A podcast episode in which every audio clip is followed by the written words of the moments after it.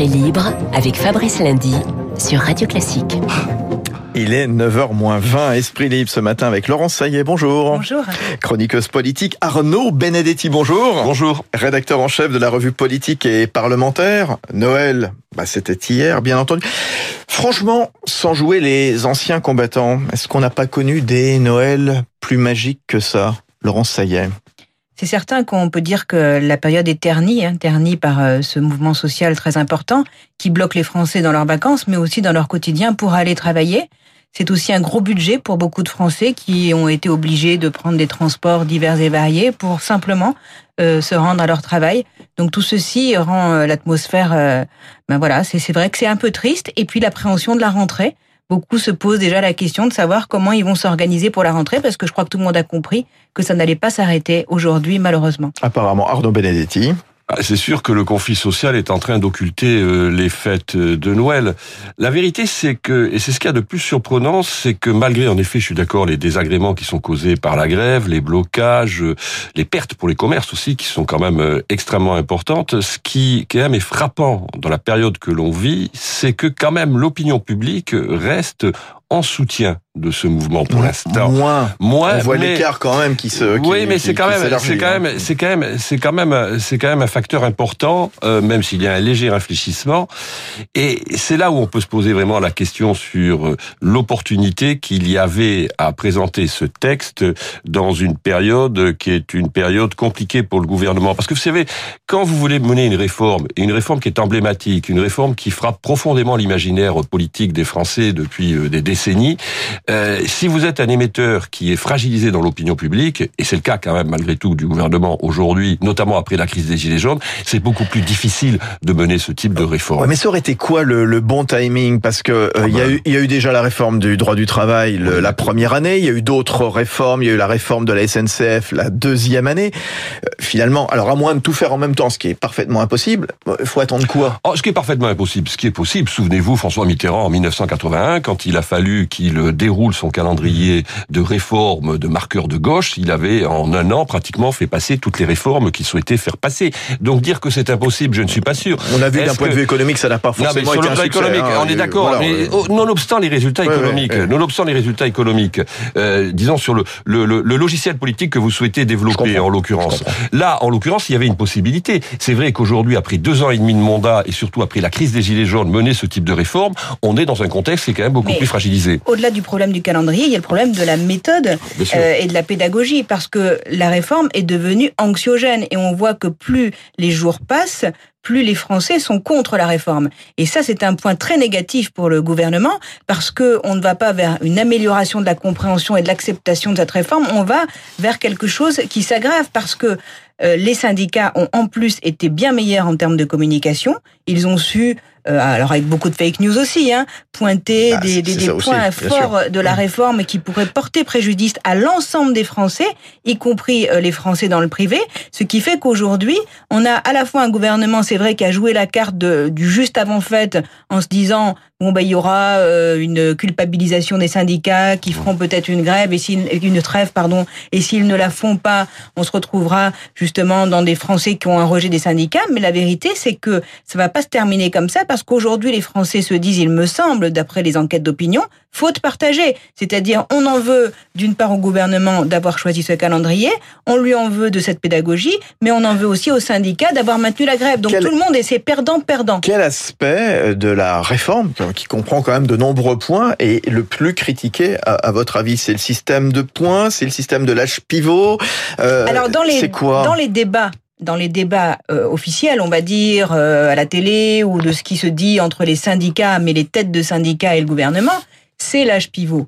Mais la réalité, c'est que quand vous interviewez des, des, des, des, grévistes sur le terrain ou des gens qui manifestent, beaucoup, et c'est là la difficulté, vous disent que leur problème, c'est pas seulement l'âge pivot, ils veulent le retrait complet de la réforme. Et c'est là où on va avoir, à mon avis, un problème, c'est que même si les syndicats réussissaient et je ne le pense pas d'ailleurs, à faire plier le gouvernement sur l'histoire de l'âge pivot, ça ne suffira pas, il me semble, à ramener les travailleurs euh, à leur poste de travail et à mener l'arrêt des grèves. Et ça, c'est une erreur que de penser que seulement l'âge pivot est un point de blocage. Je vous rappelle qu'au premier mouvement, en début décembre, il n'y avait pas encore l'annonce de l'âge pivot. Il y avait déjà euh, un très gros blocage et une très grosse manifestation. Donc, il ne faut pas se tromper de combat. Il y a quand même euh, des militants, y compris poussés par certains partis politiques comme la France Insoumise, qui se sont, entre guillemets, radicalisés et qui font qu'aujourd'hui, le point de rupture, c'est le retrait de la réforme, mais c'est plus l'âge pivot. Arnaud Benedetti. Non, mais c'est vrai que la communication chaotique de l'exécutif sur ce dossier n'a pas renforcé, c'est le moins qu'on puisse dire, l'adhésion de la confiance publique à ce projet. Souvenez-vous, à un moment donné, on a parlé de la clause du grand-père. Jean-Paul Delevoye s'était d'ailleurs fait recadrer quand il était encore au commissaire aux retraites par le Premier ministre et le Président de la République.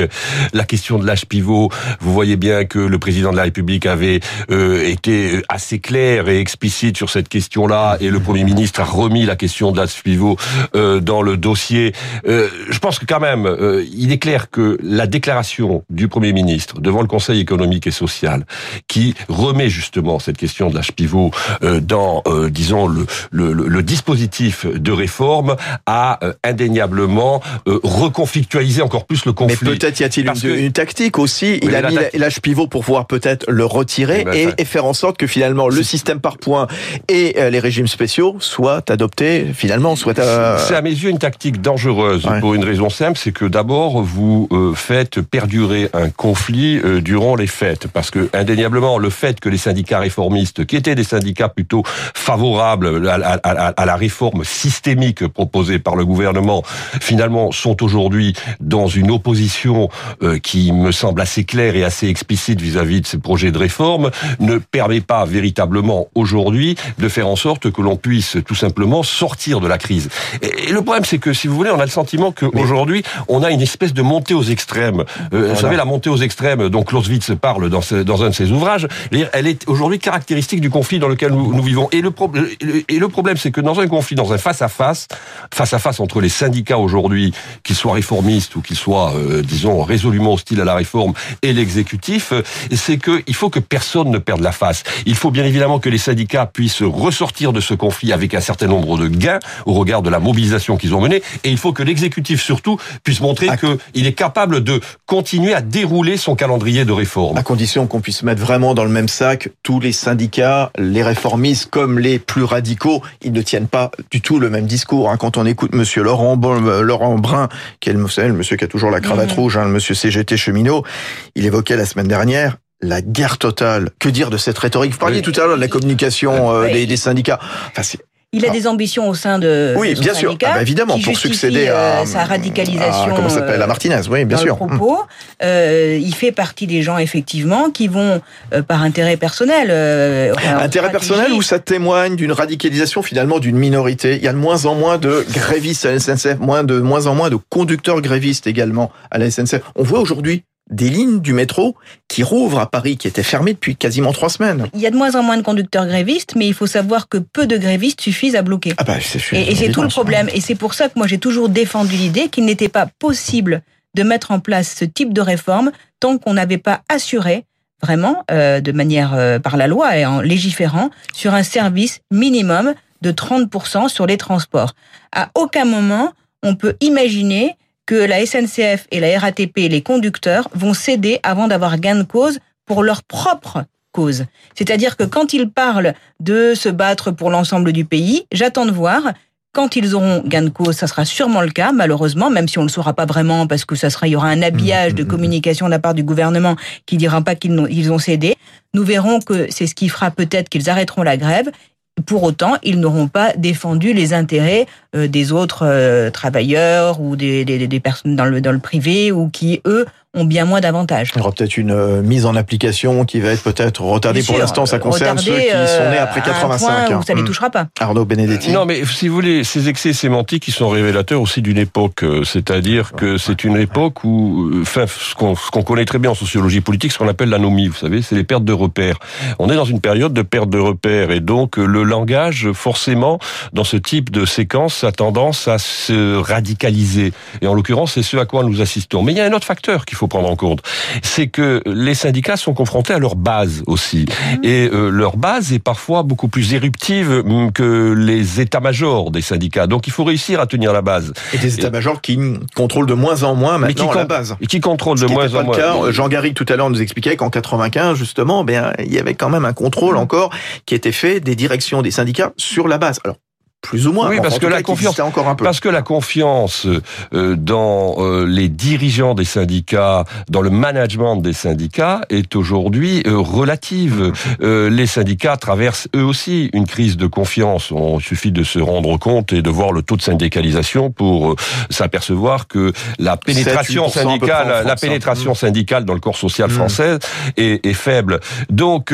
il y a récemment aussi la volonté de la part d'un certain nombre de dirigeants de ces grandes centrales syndicales de rester en contact avec une base qu'ils ne maîtrisent pas. D'où ce vocabulaire qui est parfois ce vocabulaire euh, euh, guerrier, qui est une réponse aussi aussi, faut-il le rappeler, à une forme de vocabulaire parfois qui est exprimé par l'exécutif, alors peut-être pas dans ce conflit, mais qui a été exprimé notamment lors de la crise des Gilets jaunes, qui a été aussi parfois un vocabulaire euh, assez dur. Donc, euh, je pense que le problème auquel nous sommes confrontés, en effet, c'est que nous sommes encore une fois dans un contexte historique, est un contexte historique très particulier, où nous avons un effondrement d'un certain nombre de repères, et où, manifestement, la parole publique est certainement beaucoup plus libérée qu'elle ne l'était il y a une quinzaine d'années. Révélateur d'une époque, vous nous disiez, Benedetti, donc perte de repères et peut-être aussi un, témoignage, un, symbole à propos des grèves. C'est la ministre Elisabeth Borne qui a choisi de partir à Marrakech en voyage privé pour les fêtes. Bon, Sudrail considère que c'est un mauvais message qui participe de la stratégie du pourrissement du gouvernement.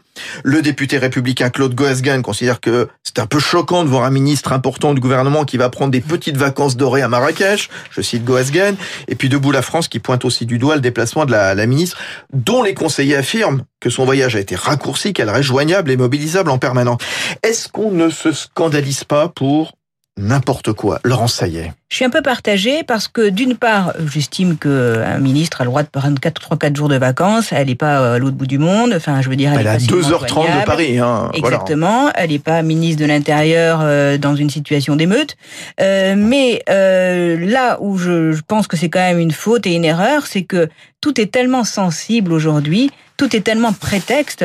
Et on l'a vu pendant le mouvement des Gilets jaunes, euh, à chaque fois, les manifestants ressortaient les petites phrases du président, les maladresses. Euh, et donc tout est tellement... Euh, hier, j'ai utilisé l'expression d'un feu et à sang qui m'a été beaucoup reproché, mais c'est plutôt dans le sens de, de crise sociale que je pense qu'il vaut mieux éviter éviter de euh, prêter le flanc à la critique. Il n'y a pas une dictature quelque part de Twitter, de tout ça, parce que finalement, ça, voudrait dire quoi? Elle devrait, finalement, quand on vous suit, elle devrait être condamnée à se terrer chez elle ou à séjourner dans un Formule 1 d'une zone industrielle. Et encore, on pourrait lui reprocher de faire de la com et de faire jouer le, peuple. Hein, un peu, Moi, je ne condamne absolument pas son déplacement. Hum. Simplement, je pense qu'il est plus judicieux. Vous dites, elle aurait dû dans faire cette attention. période difficile de peut-être choisir. On sait qu'il y a des endroits où on considère que, à tort hein, d'ailleurs, que c'est plus bling bling qu'à d'autres. Peut-être que si elle avait été euh, en Charente ou je ne sais où, ça aurait moins prêté le flanc à la critique. Donc peut-être que dans ces moments où vraiment il y a beaucoup de souffrance chez les Français, parce qu'il faut pas oublier qu'aujourd'hui encore, hein, ce matin, beaucoup ne vont pas pouvoir aller à leur travail, ils vont aller mettre mmh. deux ou trois heures y aller. Il y a quand même, vous savez, quand vous êtes à bout, épuisé, vous n'avez plus la même perception et le mmh. même, euh, et vous vous dites, elle, elle est à Marrakech et moi je peux pas aller travailler, ça vous énerve. Mais ça, il faut le prendre en considération. Euh, il faut prendre en considération que l'opinion publique, ça compte dans ce type de bras de fer et qu'on perd des points d'opinion publique quand on va à mmh. Marrakech même si évidemment, euh, si on en vient à ça, on, plus personne ne peut rien faire. Ben c'est ça le souci, quoi. Arnaud Benedetti. Oui, en effet, si vous voulez, aujourd'hui, vous, avez, oui, oui, vous avez un environnement euh, ou un écosystème médiatique qui est alimenté notamment par les réseaux sociaux, qui fait que quand vous êtes euh, responsable politique ou responsable public, ben vous êtes confronté finalement à ce type de, de situation qui vient brouiller votre votre message. Donc à titre bien évidemment personnel, Madame Borne a tout à fait le droit de prendre des vacances, a tout à fait le droit de partir à l'étranger. Le problème, c'est qu'il faut que vous fassiez aujourd'hui avec l'environnement qui est le vôtre. Et donc de ce point de vue-là, c'est une faute en termes de communication politique. Euh, on peut le regretter, mais c'est la réalité. Il y a un deuxième aspect, et je rejoins ce que dit Laurent Saillet, c'est que si vous voulez, quand vous êtes dans une situation où euh, le corps social s'estime souffrant, lorsque les inégalités se creusent, euh, lorsque la situation économique ce temps, lorsqu'un certain nombre de gens se sentent dépossédés euh, économiquement, déclassés, eh ben, le devoir euh, d'exemplarité des dirigeants, indéniablement, il est beaucoup plus exigé qu'il ne l'était il y a 30 ans ou 40 ans, 50 ans, lors de la période des 30 glorieuses. Vu avec le Donc c'est mécanique. australien mécanique. En, en pleine période d'incendie qui ravage le pays, qui était en vacances à Hawaï, et ça lui a été reproché. Il est revenu finalement assez rapidement. Il a dû s'excuser. On en arrive à là systématiquement maintenant? Alors on en arrive à là, on peut le regretter. C'est vrai que ce qui est euh, quand même euh, extrêmement important aujourd'hui, c'est que nous sommes dans des sociétés où euh, le devoir d'empathie, le devoir de compassion est exigé en permanence par l'opinion publique et même parfois par les journalistes qui eux-mêmes relaient presque, j'allais dire, inconsciemment ou en tout cas précèdent des demandes de l'opinion publique. Donc en effet, il y a aujourd'hui de la part des dirigeants la nécessité d'être en permanence sur une ligne de crête où ils démontrent leur capacité à écouter les pulsations profondes de l'opinion publique. Laurent D'ailleurs, à ce sujet, je pense qu'Emmanuel Macron, lui, a fait le bon choix. Euh, de vacances, exactement. Il a compris que c'était pas absolument pas le moment euh, d'aller faire autre chose. Donc comme quoi l'expérience du, du ski par comme quoi l'expérience du pouvoir, ben ça ça vous forme. Esprit libre ce matin. Merci à tous les deux. Laurence Saillet, chroniqueuse politique. Arnaud Benedetti, rédacteur en chef de la revue politique et parlementaire. Très bonne matinée. Il est 8h56 dans un instant. Le rappel des titres de l'actualité et la météo de ce jeudi.